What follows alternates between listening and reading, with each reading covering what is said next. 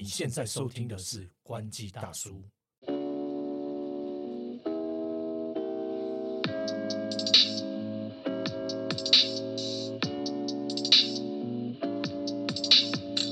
海流，海，头哥，今天非常开心，邀请到我们两个的一个好朋友哦。耶！其实大家看标题也可以知道，就是这个转职系列，我们找了很多我们的朋友，或者是朋友的朋友，对对对那主要都是我们相关产业的。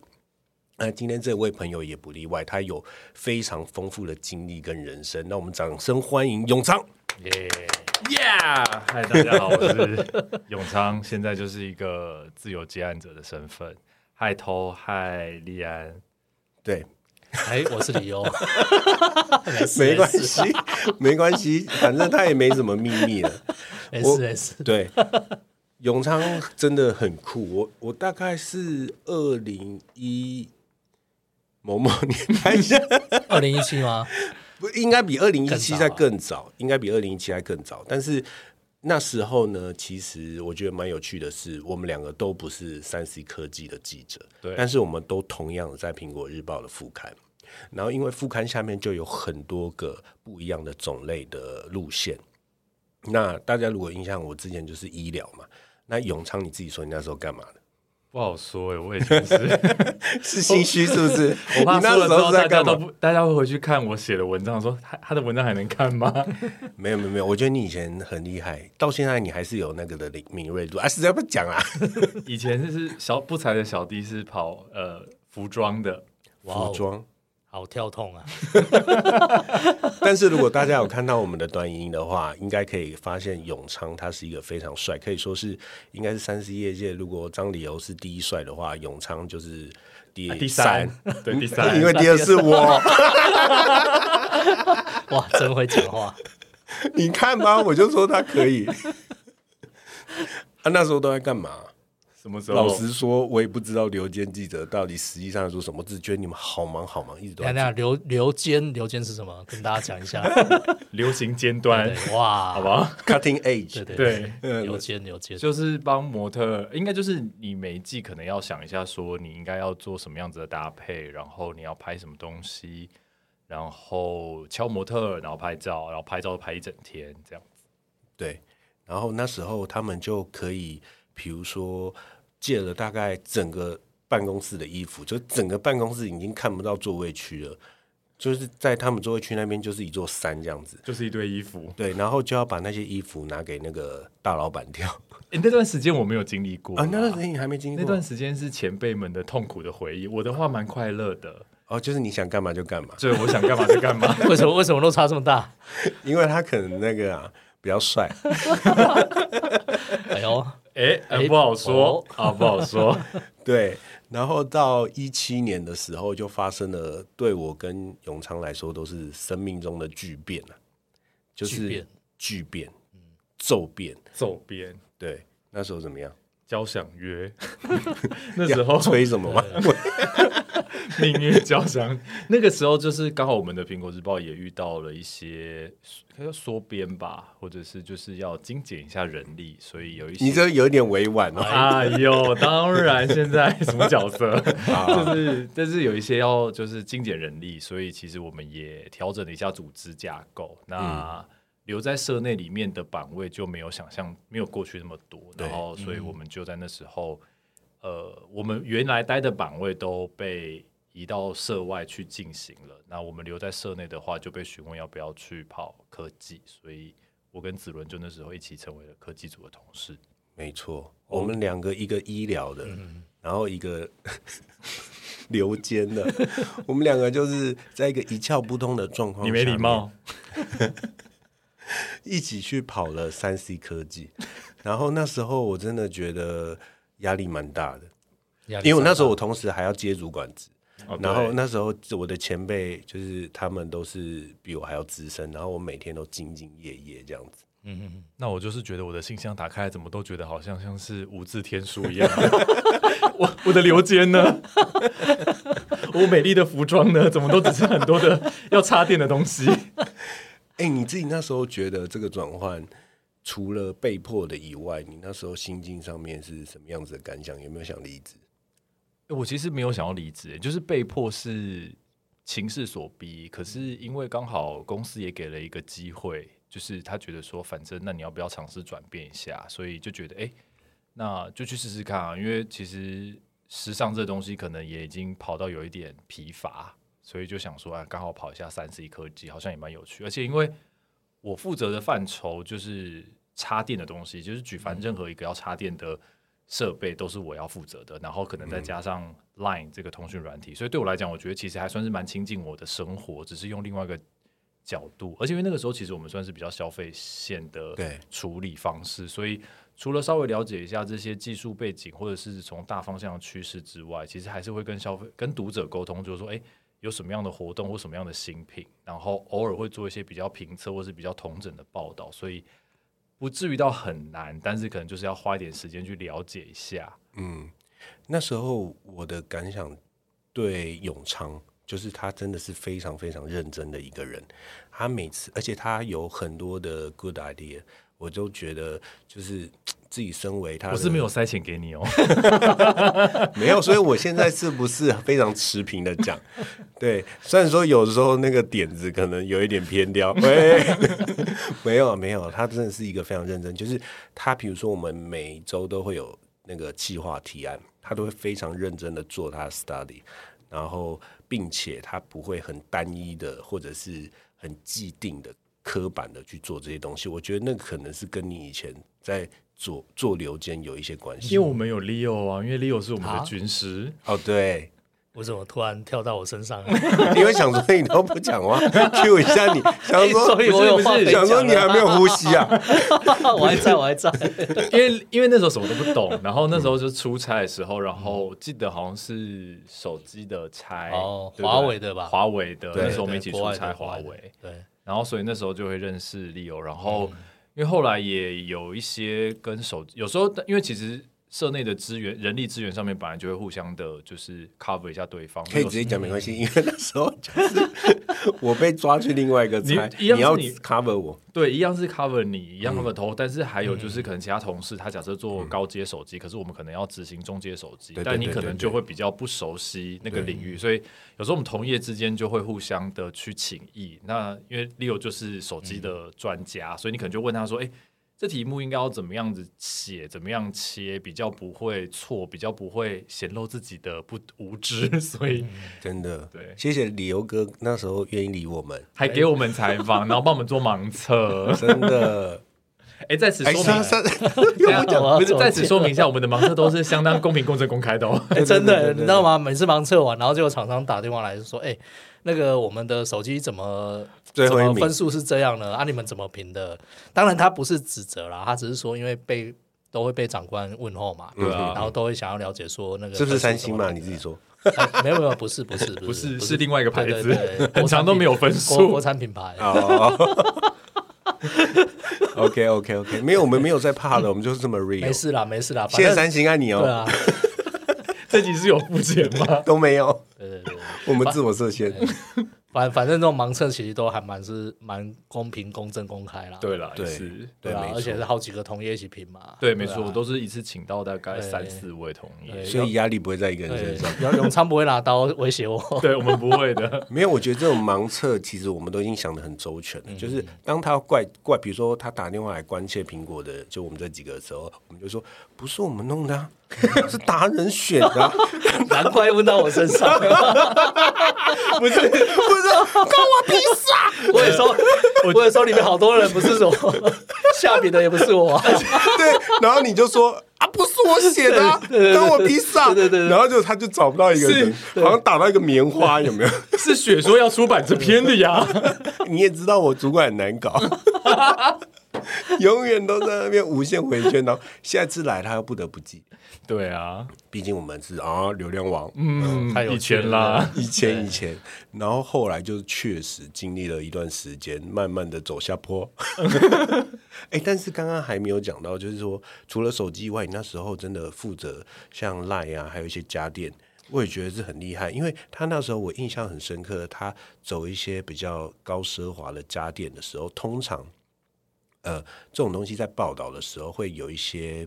就是觉得说好像没有特别的新闻点或是新意，但是他都可以变出一些东西来，我就觉得很猛。比如说，他就是找到一些 跟什么什么领域结合的达人什么，然后想说，哇，你这个头脑，你这个小脑袋瓜，这在装什么？对，举例一下，举例一下。精亮啊！我现在真的忘记了，不是可能就找设计还是什么。不是像那时候有一次出差的时候，记得是出 LG 的家电材。可是因为我们每次出差，其实我们纸本的那个就是切体本来就是应该要比较多元一点，对对就你不可能只是单纯写这个牌子，然后你可能假设你去看了这个展会之后，你会有什么样子的感想，或是你在事前你收到的资讯里面，你可能有什么样子的就是收拢。所以我记得那时候 LG 刚好要带我们去看他们。就是比较新的高阶那个什么 signature 的系列，对对，那时候刚好我们是第一批，就是可以去看这个系列的台湾媒体嘛，然后就想说，哎、那会不会可以切一个台湾的，就是高端家电的市场这种切角？那当然那时候还有可能像什么 Miele 啊，什么就其他那种就是很贵的厨具品牌，就一起把它整并在这个报道里，对但就会是从这个出差的角度先去去去发散这样。没有错，就是还是让我觉得很酷的地方，就是他不会只满足于他的报道里面只有比如说票，你想表达什么。哎、你就是没有付钱给 Siri 啊？哦，我讲的很清楚嘞，没有，然后他就是这集有欢迎 Siri 吗？不欢迎，把他杀了。喂，就是他可以去做到带了一点产业的东西在里面，比如说高端的市场里面，比如说他去找了几个通路，然后大概在这种非常高阶，真的是很贵那种，动不动十几万的。厨具家电大概卖的状况怎么样？这样子，然后这可能我觉得 maybe 是你后来有一点点觉得那个职位对你来说 屈就了啦，我想要到一些地方发展这样子。我其实也没有吧，那没有个其实没有没有，其实那时候我先离开，还是你讨厌我？我其实怎么怎么好意思说，你刚刚说你爱我吧我的爱你都来不及了。？OK，我也爱你。好恶心哦！哎、我快吐了怎么不支持我们？就是啊，现在多元成家哎、揍他。那时候有离开一下下苹果日报，应该说离开一小段媒体啦。然后、嗯呃，对不起，应该说离开媒体一小段时间。然后几年的时候啊？一我忘记了，我现在是用九吗？我真的一八一八，反正好像一年左右。没有，我没有离开那么久，我大概离开半年多。然我是后说你一七之后待了一年多，对对。三 C 应该差不多待了一年多，对，就离开。嗯，然后离开了这个媒体产业大概半年左右的时间，放飞自我，对，然后又觉得好像很想再回来，去泰国玩，没有去别的地方工作，控不咖。对，这个我，然后又再回到媒体，才又到了就是等于是之前离职的前东家数位时代，哦，哦，所以你中间就没有在媒体完大概半年完全没有相关的工作，还对是，那就完全不那是那是什么？代购？跟以前刘杰有关。法人单位啦，就是一个、哦一个做假发的。哎，没礼貌。研，究机构啊？对研究研究机构，对不起，研究机构、法人单位，然后呃，短暂待了大概半年多以后，然后就到数位时代。然后那时候数位时代刚好，因为也是前同事也在那个地方，一位女性前同事在那哦，她也有上过我们节目哦，真的假的？对对对对对，现在也是相当高就的一位女子唐青少女嘛，对糖心少女。然后她就问我要不要去，这样，那我就想说好像可以试试看。而且那时候她还问我说：“是半导体哦，半导体你会吗？”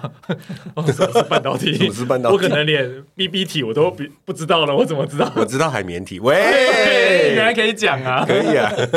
对，就是 就是半导体什么都不知道，然后就是想说，哎、反正就试试看嘛，就是想说，因为真的很想走了，真的很想跳跳离那个火坑，所以就想说，好，什么火坑？这先这边先这这这打架东啊嘞，就是 火坑的点是谁？是什么事？火坑的点是，就是法人单位让我觉得有一点。就是觉得待不下去，然后可能也不适合啦，然后我就觉得应该先离开。但因为那时候就觉得，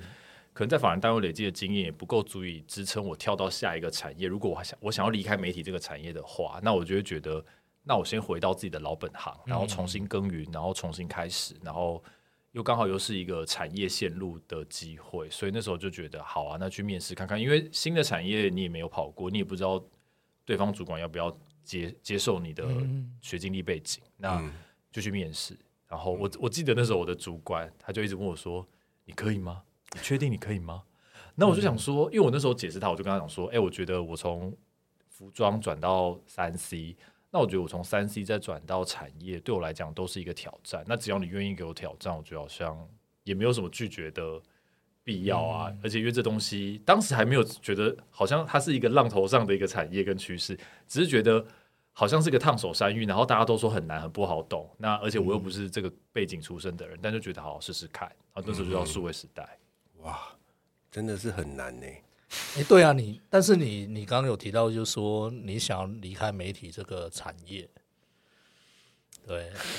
这不好说啊，媒体这产业其实也是 没关系，第一次动了想走念头，因为你那时候从时尚产业进入媒体，又从媒体离开，都是在苹果嘛，对不对都是在苹果。然后应该是应该是说媒体这个产业，就是应该说记者这个身份其实非常迷人啦，应该这样讲。就是大家做过记者角色，都会觉得记者这个角色其实很迷人，就是你可以你可以用你的身份去接触很多有趣的事情，然后跟很多你你在电视上看到那些大人物，就是近距离接触，就是你有时候就会想说，哇，我真是跑半导体，然后那桌的人就是身价几百个亿的，在你面前给你发给你问，那你就会觉得这真的是你的身份可以获得到的特权。嗯，那但是媒体这个产业固然还是比较稍微辛苦一点啦，就是可能就是比较稍微呃，就是比较花很多时间，然后可能呃跟薪资待遇可能不一定成正比这样。所以它有它苦的地方，也有它可能稍微比较好玩的地方。那当然就觉得啊，好像年纪还轻，就觉得应该这产业就差不多是这样了吧。那知道了，我就想要离开，所以那时候就先离开。然，后来再回来，就是刚刚讲，就是觉得其实能能量的累积还不够，不足以你支撑你到下一个不同的产业里面去，所以你必须回到你的老本行，就是在蓄积能量，然后你再往之后去跳，所以就又再回到媒体业。对所以你那时候第一次进去多久就要负责写一本？你们是不是那时候一个人都要 cover 一本还是多大概？半年啦，因为你必须要累积一个就相关的知识，就是我们大概平均，因为十二十二期嘛，所以大概一个人平均一年分到两两个封面故事，嗯，对，封面故事就是一本吗？一本哇，大概差不多三十集，但是主要你是你是测你是主要的就是呃封面故事的负责人，但你当然还是会请协同其他的同事一起去帮助你进行一些采访，但一样就是其实所有的同事都必须针对你的这个很艰涩的领域做初步的。研究或调查，那当然，我们作为主线的负责同事，我们当然也会协助他提供他一些资讯，所以让他们可以快速的了解到说他去采访的对象大概是面向什么样的技术，然后目的要得到什么样的资讯回来，这样。你那时候刚进半导体的时候都做了哪些功课？我每天上网看 YouTube 吧，真的，哎、我跟你说真的，如果在线的听众有人是跑半导体，我也是这样跟我的就是其他同事讲，因为真的太难了。然后我就边吃饭的时候，可能边看就是曲博的 曲博的科技教室，那个时候曲博还没有现在那么红，但是他大概已经开始用一些科普的方式，就是分享就是半导体的知识，然后我就会边听，然后我就边边边吃饭，然后边听一下，看一下他讲的一些内容啊，然后一些资讯，或者是多看一些科普的的的文章，然后或者是有时候去公演院的时候，就抓着那些公演院的人说：“你讲人话给我听好不好？你讲人话给我听好不好？”这样。那那你现在试着用人话跟我们讲一下什么是半导体？半导体在产业到底代表什么样的位置？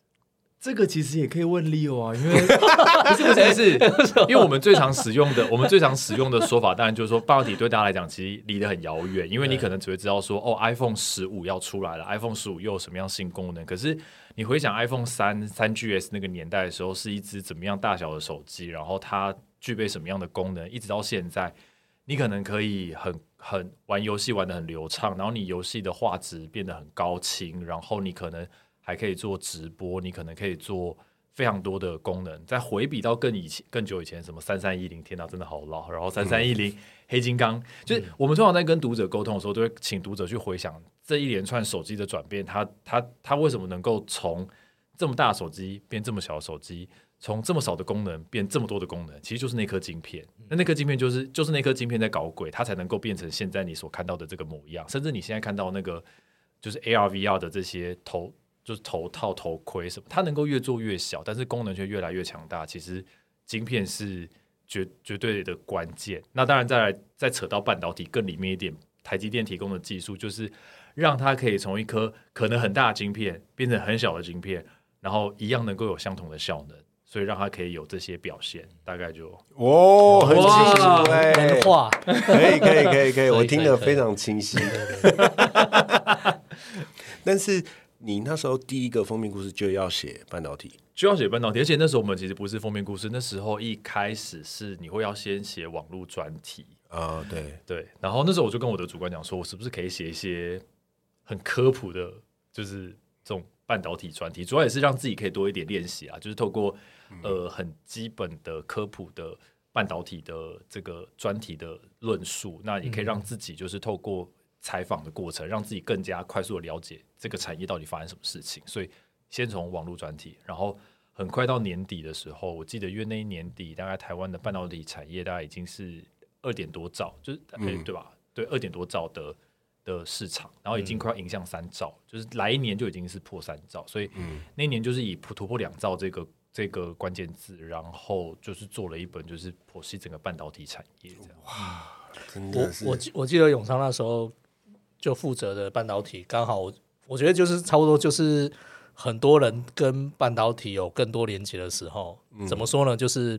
可能以前我们在讲台积电或什么，可能就有在玩股票的人才会有感觉嘛。对啊，但是后来因为后来不是就是因为疫情关系，或者是有一些中美问题嘛，很多很多各式各样的事件出来。然后这些事件可能就是跟很多人其实又息息相相关，对，然后所以就是台积电这个东西，不是只有玩股票的人会关注，可能也变成茶余饭后大家在讲什么护国神山啊，或什么什么之类的，更多人在讨论它，会在讲它。所以那时候我我我觉得永昌蛮厉害的啦，就是刚好踩在浪头上、啊。对对对对对。那可是你也蛮厉害，就是说你你从这个原本是流间，然后到山西，因为坦白山西还是比较下游的终端的，对然后你等于是游到上游，对，然后等于是中间是跨了一个蛮大的一个论据，到到上游这样，嗯就是那个进进入的门槛一下子其实对，一下拉子变得很高，很高，很高。但因为刚好我的老板其实就是那时候他也就告诉我很明确，就是说基于一个流量跟市场关注度，就是整条产业从上游的 design，然后到中间的就是代工，到下游的封测，他说你先抓台积电就好，因为台积电就是最重要的。确实确对。实，，所以那时候就刚好先抓台积电，然后就开始从它去延伸一些其他题目的发展，这样。我觉得很酷的一点就是，大家可以发现，有时候当记者真的不是你因为你的专业去选到什么，选到什么路线。对就像我一开始跑医疗的时候，但我明明就是中文系的，我也没有任何生计或什么任何的背景，但是我就被分配到那个路线，所以就是一个记者面对不同路线的转换的时候，你要做的还是记者这件事情嘛，对不对？就是我们要读很多书啊，拜托大家不需要再讲记者不读书，记者读的书比你还要多。嗯，我还好 天资聪颖，不是因为，例如像我们看我们跑这种就是产业线的记者，其实大部分就是你会看他的财报、年报，然后或者是他会他就是他出的这些资讯里面，可能都会有一些魔鬼藏在细节里，所以你其实基本上你都要随时关注它出的这些，或者是 ESG 报告书，因为像 ESG 报告书，它可能主要讲的就会是它在环境永续上面它做哪些耕耘，它包含了有一些可能技术上面的，就是 upgrade，那还有就是它年度的，就是呃它的那个年报，你就会知道说它大概在呃就是等于是今年目标是什么，然后展望来年是什么。那这些东西你都要去看，但作为投资人，你可能根本就不会去看这些东西，呃，对但是我们都必须要去。但是我觉得半导体产业写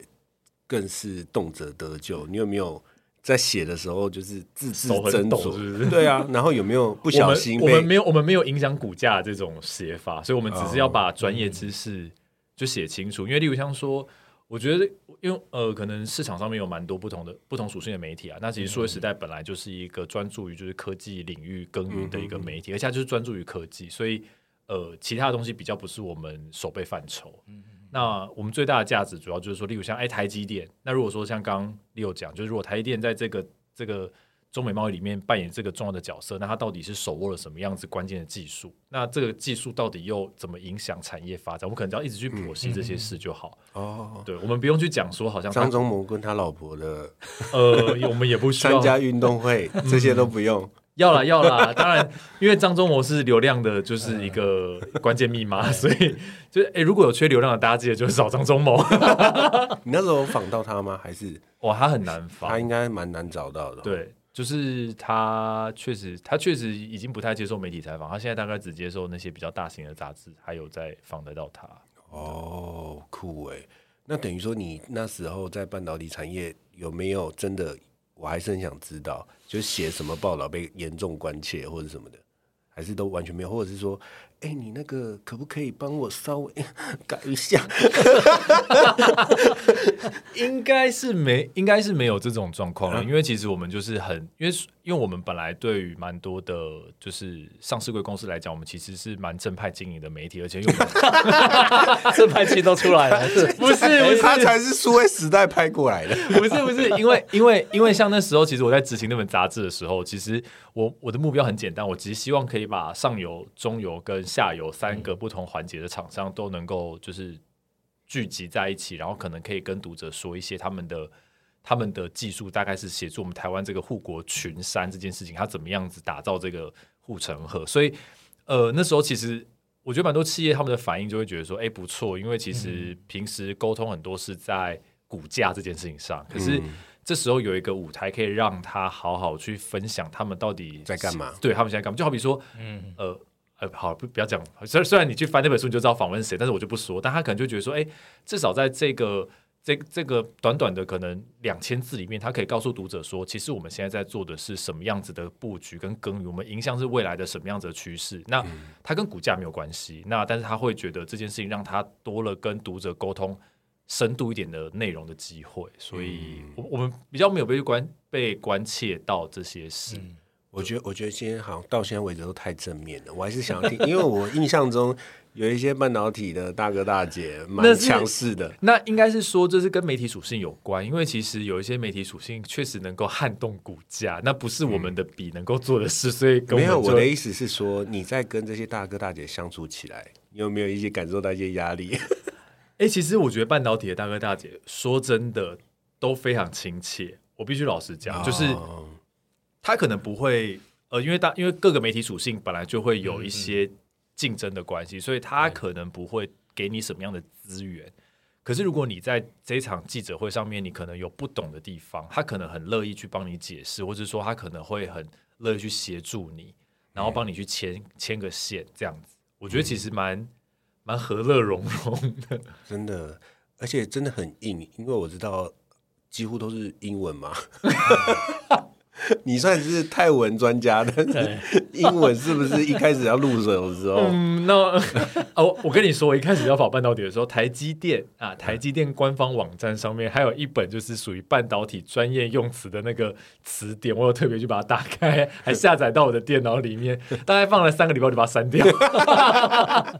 那里面都英文吗？里面就会告诉你说，可能这是什么 semiconductor 啊，然后什么什么带啊，然后什么，反正就是那些就是专有名词的东西。呃我想说，天哪！其实就算你现在看完这东西，等到他在那边法说会讲的英格里语，你根本一个都听不懂，你根本接不起来。对对对对对不会不会，但是熟悉之后就是固定那几个啦。对啦，就那几个在用啦，跑来跑去就那几个。对，那怎么会？你在数位待了一下，好像又又放飞了啊、两年了，我其实哦两两年啦那么久，我就觉得好像那时候就过了一辈子。因因为有经过疫情吗？还是我告诉你，我离职的时候刚好就疫情，我刚好疫情？对，那时候就刚好，我记得那时候我就反正刚好从我的家乡泰国回来，然后我就 我就跟对这个听众可能听不懂说。那个为什么你说泰国是你的家乡？你还是要解释一下萨迪卡比林多拉哈素，啊！乖，乱讲就是就是那时候刚好出国回来，然后就就就下定主下定主意想要离职，然后没有没有跳槽，也没有任何规划，就是觉得好累哦。我写完杂志了，然后我又我又被专题就是又榨干完我整个人，我觉得我好像已经不行。然后我我我我觉得我现在可以老实跟大家讲，就是那时候我就是觉得，只要让我在想象下一次再度过那种。同时要写即时，又要准备网络专题，然后又在嘎纸本的那种人生，我觉得我实在是不敢想象。所以那时候我就觉得我要先离职，我就离职了，我就是个鸵鸟。真的不是不是，应该不是说这应该怎么讲？就是但是你要想想看，你没有应该就是你没轮到的那段时间，可以比较松一点的、没有，因为其实大家现在都媒体也知道，流量这种东西其实也是被逼得颇紧的，所以其实你你你你其实还是会需要。那因为其实我觉得我们的媒体属性，有的时候在跟读者分享一个，即便是即时新闻的时候，其实我们都需要花的比比可能。日报的这种记者再花多一点点的力气去找到一个属于自己的切角跟观点，然后跟读者去分析一下，说这场记者会他带我们能够带给你什么样不同的观点跟价值，所以稍微会还是会花一点力气。可是其实有时候你这篇产出完一整天都没了，可是你可能还有很多事情要做，所以你真的力气就是会有点。例如逛网拍，逛网拍是边写稿边逛的，你写的是电商的专题，对啦，一切都是为了 research。对，所以那时候就真的是这样子，就真的很单，真的现在想想就是很单纯啊，就是无法想象自己又再再一次陷入那个轮回，然后就觉得鸵鸟，所以就离职。所以在泰国在爽的时候，没，哎、他不是泰国人啊，他只是真的很喜欢泰国。对对对对对对，在泰国爽的时候就决定要离职。就那时候就觉得啊，差不多了，然后就就就就回来就会讲说，那我可能要离职，而且我那时候都已经压好我的离职日期，让我的主管就是也没有可以任何多说一句话 是的。机会，然后就开始跑流程。真的完全是一个没有什么经济压力，哎、哎这句话收回哦，这句话收回。哎，因为就是靠现在在赚，嗨所以现在要进入主题了，是不是？对，终于拿了那么久，大家最关心的。接案人生啊，到底怎么其实就是我们这个我们这个领域很多人都会采用这个方式在过生活，对因为第一个就是自由惯了，然后回到像我现在朝九晚五的生活，我还是觉得很习惯呐、很习惯，没有啦，每个人不一样，可以睡到中午再起来，就是。大多数的人真的没有，就是我们这个行业人还是会比较倾向于，因为你已经过了十几年那种自由的生活，就是自己掌控自己的工作时间，然后不用上下班打卡的时间，然后不用到固定地点，然后随时可以接触到很多人，认识到很多有趣的事情。就是把它绑在一个单独的地方，就会有一点哎呦这样子。觉得不开心吗？没有，我在问你啊，我 就为什么会跳到接案呢、为什么你那时候也应该有一些其他的固定工作机会啊？应该说那时候离职的时，应该说那时候离职的时候是就是因为就是裸辞，所以你完我完全没有任何新的规划。好像你没有穿衣服去哎、订，对对对，我就是穿着国王的新衣去辞职的，反 办反办讽话，对，me too。哎，注意啊，就那时候就是呃，用用裸辞的态度去离就离开嘛。那呃，应该是没有太多准备，然后也没有设限。那说真的，那时候真的就是刚好，呃，就是内部的同事可能内部的主管就会说：“哎、那永昌你要不要来试试看，就是做这个这个展会的案子？”那、嗯我就觉得，哎、好像也可以试试看，因为也没有尝试过。对我，我觉得我我我人生里面好像有一件事，就是我觉得只要你都愿意给我钱，让我去尝试一个机会，我到底为什么要拒绝你？哦，哦，就是对我来讲，就是人家都愿意给你钱，然后给你一个舞台，然后让你去试试看，他也允许你犯错，或者是他包容你，可能你的不不了解，你只要愿意努力，那机会会在你眼前。那我不懂为什么我要拒绝。因？为我觉得这个，因为我也是金牛座嘛，对，我觉得我们金牛座就是第一个务实，就是说要你要有钱；第二个就是跟应该跟金牛座没关系；第二个应该就是因为我们一直以来的那个感觉就是要有趣。对，我觉得有趣是一件很大，就是我觉得这或许可以，就是或许等一下可能可以分享，就是我觉得接案的过程里面有趣是一方不个方便现在就分享吗？就是说，就是我觉得有趣这件事情是在我自己本人的结案生活里面，我觉得它占有一个蛮前面的决定的位置，就是他跟他付付给你的稿费，或是他付给你的工资不不一定成正比。可是这件事情，如果它是一个有趣的题目，你去访一个有趣的人，有趣的采访。那即便这个费用并没有那么高，我觉得对我来讲都会是很有价值的。所以应该是说我我认为我现在好像应该还是在一个成长跟学习的阶段。如果以一个自由接案者的这个身份，而不是一直去消耗我过去的养分，所以如果我一直只沉浸在就是假设说哦，就接科技的，或是单纯只接哪一些人的，或者是只觉得要钱多的我才接，那我可能就已已经开始在吃我的老本。可是我觉得，可是诶，如果今天有一个人给我一个很很软性的议题，他问你说你可以接吗？我一定要说我可以啊，因为我在副刊待过，我们写过消费新闻，然后我们自己又是社会组毕业的，那这种东西对我们来讲应该不是什么困难的事，只是过去我们没有这么多作品集去说服对方，可是你一定要告诉对方，其实你可以的，然后尽可能在出手的第一次或第二次的时候，把标准拉得好一点、高一点，让他觉得 OK，他好像觉得可以跟你继续合作。那你在你的履历上面，你可能又画上一笔说，哦，其实你这个人不是只会写科技，你可能还可以写一些软性的议题，嗯，哦，类似像这样，所以。我觉得有趣这件事情是接案里面一个蛮重要重要的决定，然后决定我要不要接这个案子，然后同时间他也同时是强化我自己的能力啦，因为你能够多一个技能，让人家看到你可以写不同的题目的时候，那别人就会继续愿意跟你合作，你就不会被某一个东西绑架。对，就是接案这件事情，可能也可以跟大家分享一下，就是说大概是什么样子的工作内容。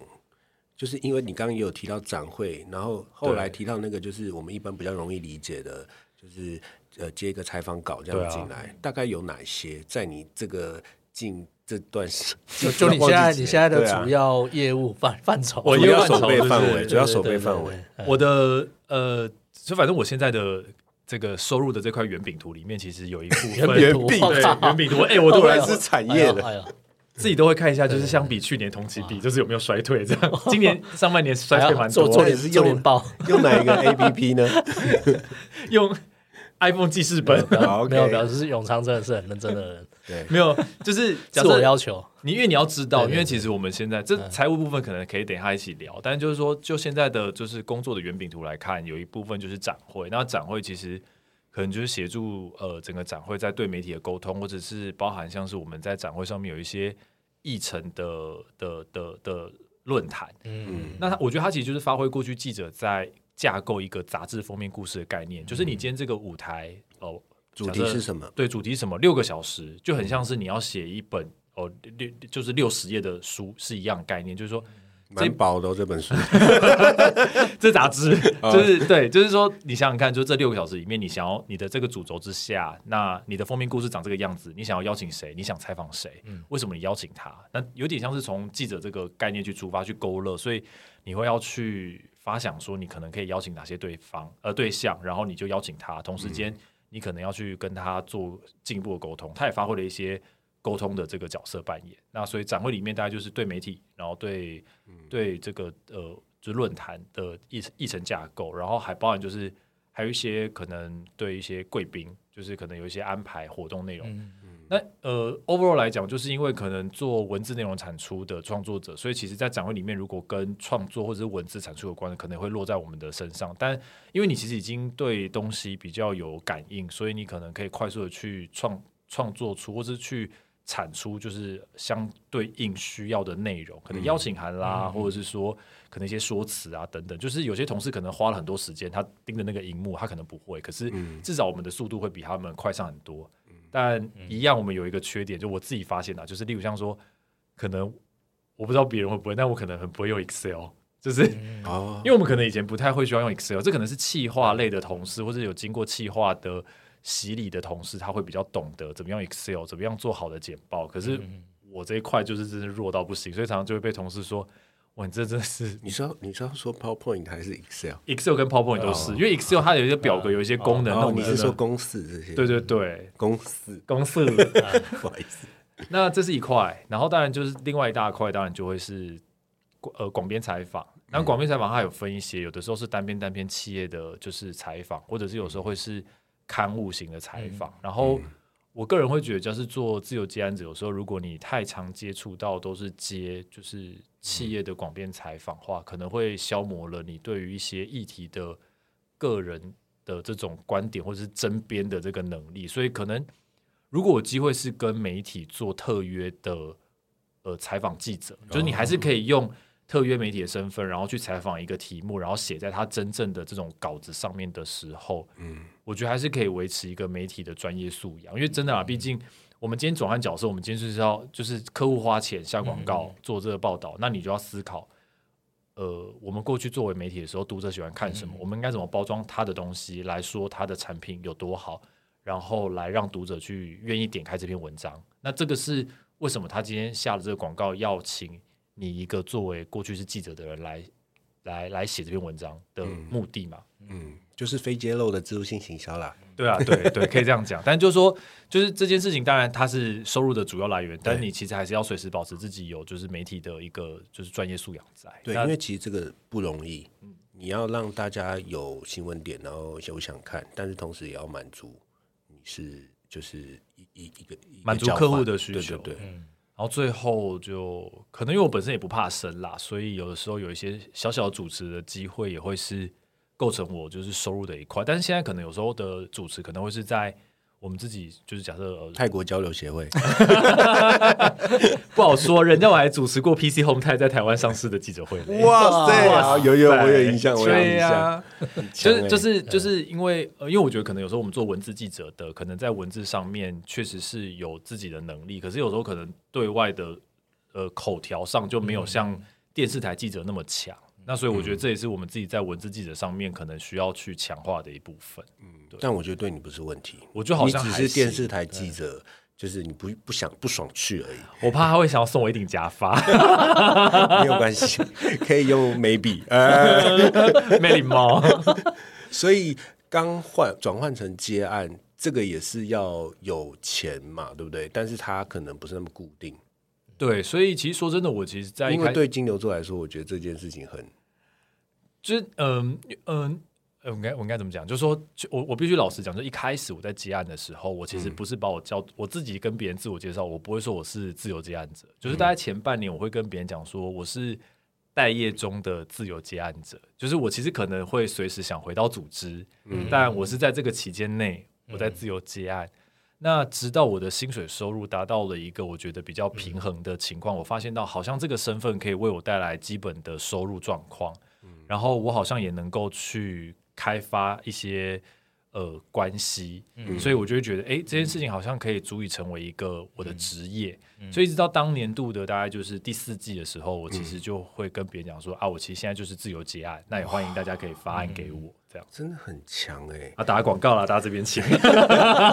第四季的时候已经赚的比前一年在正职工作还要多了。第四季的时候怎么可能？你不要乱下标。但就是说，就是说第四季的时候，我会发现到，就是整个薪资结构也开始逐渐比较健康，或是比较完整。然后你开始知道说，哎、这个身份好像确实可以可以有很多的机会，或是你真的就不用再担心。因为我觉得其实一开始我做这个身份的时候，其实身边的朋友他可能就会告诉我说，你心态要转换，你其实就是一个你就是一个小老板。你其实面对每个人，你就是要把他好好的过好他交交给你的交付的任务，然后同时间你其实每个月开门，你其实就是零元嘛，所以你要想办法去掌握到，假设你在每个月月中，你要先掌握到你下个月还有什么样子的案子会进来。那你可能也要尝试去跟曾经发案过给你的人，他怎么最近没发案给你，你当然也要去跟他，因为这哇，干你你就货来了，干货来了。不是你就像业务一样，所以你必须要知道说，哎，我是不是应该要去跟他打个照面啊，嗯。然后跟他了解一下最近的状况啊，或者是说旁敲侧击一下近期可能在他们的组织里面是不是在在执执行什么样子的东西，那有没有你可以去切入的角色？那一样就是我刚刚讲，就是其实我的收入里面有一块是来自展会，那因为它是一个属于比较带状性的收入来源，所以其实我每个月还是有固定从展会这边的拨款的任务的费用。嗯，所以对我来讲，我其实我就像我我其实有领一个很像上班族这样子概念的一个固定的薪资，嗯我每个月一定会有一个固定的薪水，不多不少，但至少可以支撑我每个月生活的支出。所以其他稿费我都呈现了一个很佛系，在请款，有时候大概半年请一次。哦，就是对，因因为你有固定的算是比较大的案子，对，然后他就可以就是有固定的案子的收入啦。对。相较一般可能只是接案子，例如说只是如果只是帮人家写稿，对。然后这种代笔这个可能就比较不稳定嘛。但因为你的案子可能是比较稳定稳定的，嗯，就是有一块是来自于展会，但是我知道可能有一些大前辈，他们可能会是以执行纸笔，就假如说写书啦，或是代笔写书这种，那他可能也会有一些固定，而且那种都是比较长，就是比较带状型的状况，嗯所以它不会像是打游击战，就是好像哎这个月有，下个月没有，那反而应该是，我觉得我们应该是说，真的确实要要创造一些这些固定的，嗯呃，确保收入来源的保底。对，那再堆叠你其他的的的可能性，而且同时间这些保底的机会也是创造你呃触及一些接案的可能嘛。因为例如像说，哎，我们在展会里面，其实因为你本来身份就是自由的，那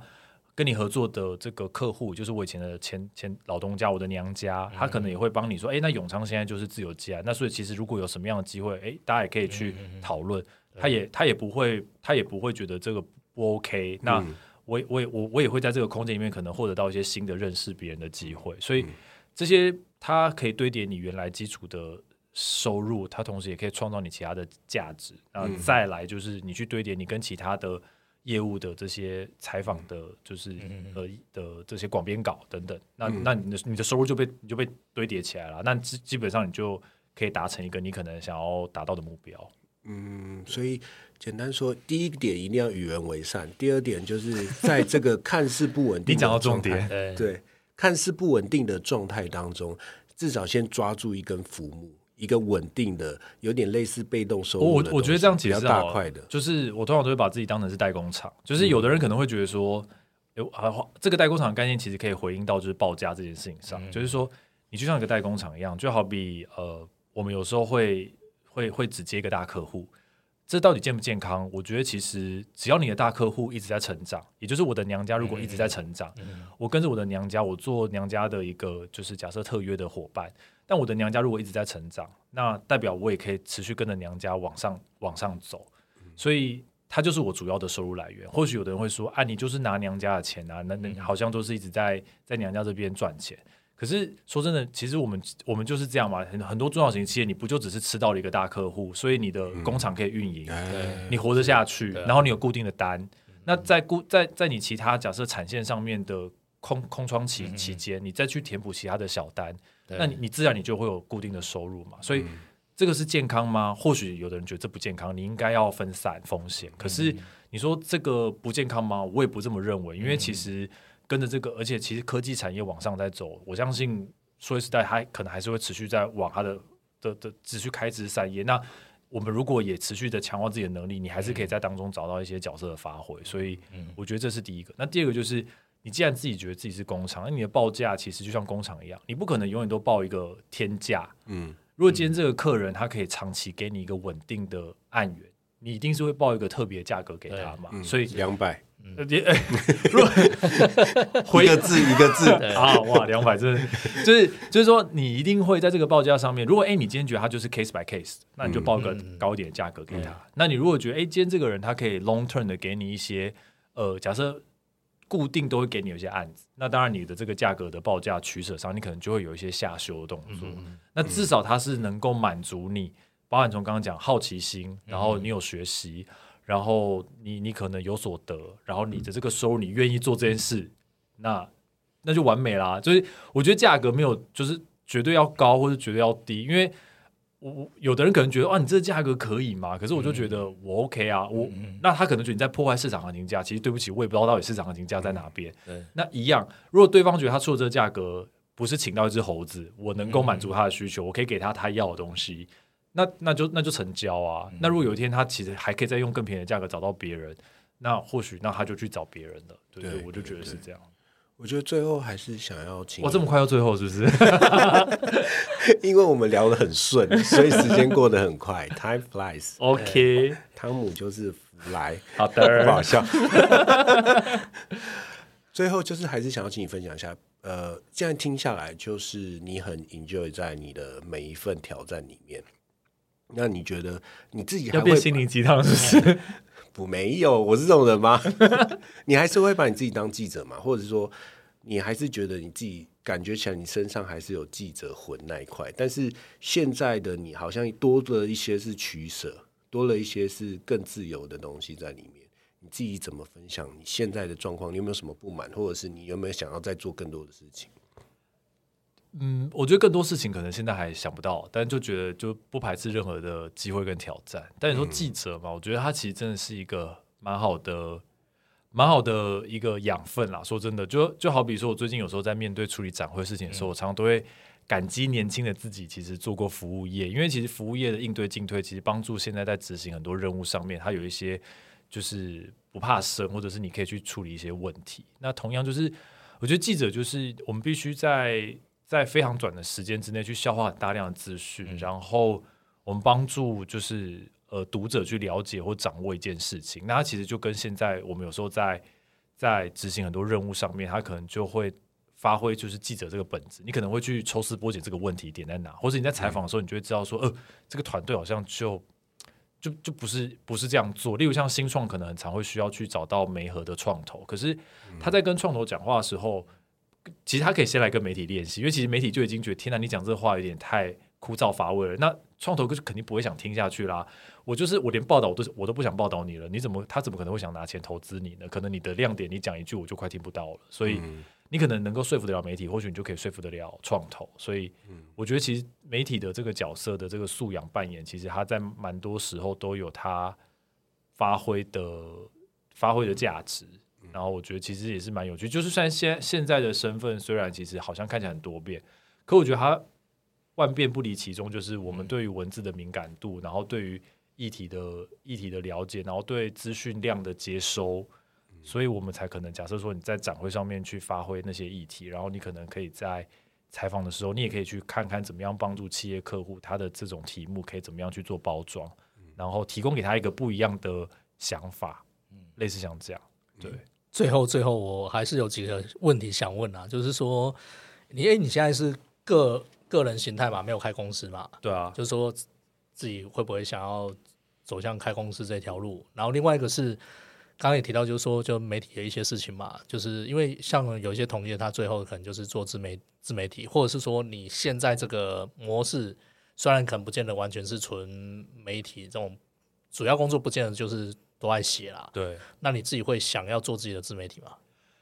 第一个就是呃，好像我有我有问过我的同学，我同学他是会计系毕业，他就说其实好像大概是要到一定程度之后，我们其实才能够开工作室，因为好像跟税金的报税的那个有关。但呃，应该是说回回应到就是自由工作者这个角色，其实我们就是卖时间的，所以其实时间的东西，我们我们的时间是珍贵。那我们如果要创造我们更高更高的收入，其实我们可能是。呃，单位时间可能报价要更高，我们才有可能创造我们更多的收入来源。不然我们可能就必须要接更大的量。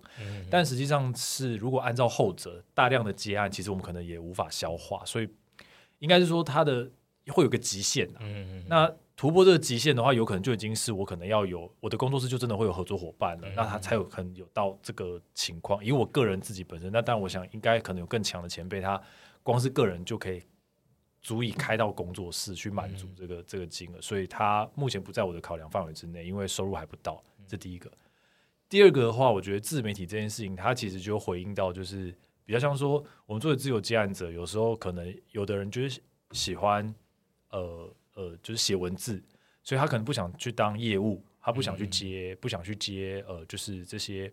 业务案，然后去开发客户，然后去去去找客户。那他就是哎，有业务有广编稿来，那我们就接，然后我们就写。那自自媒体一样，就是说我们到底要不要露脸出来？因为其实走到了台前做自媒体，他可能就开始又要顾及到我有没有流量，我有没有一些可能我的题目怎么来，那我怎么样去取舍我跟厂商之间的关系？尤其特别是说，你你如果已经没有流量了，那你就更需要有人养你。可是那如果有人养你这件事情，你你你你活得下去吗？所以我觉得他只是你在角色上取舍跟败。那我个人就觉得，哎，我现在做这角色其实挺好，因为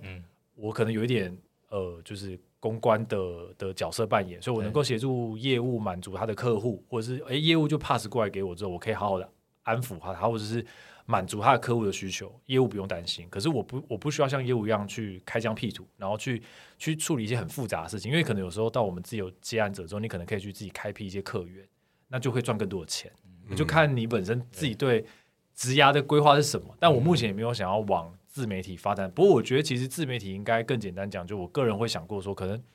自己的品牌应该要有一个自己的品牌啊，但可能不是自媒体，就是说至少别人在看到你的，假设你有一个网站架设，你有一些作品的露出，然后包含的整个风格的呈现，他可以感受到你这个人可能从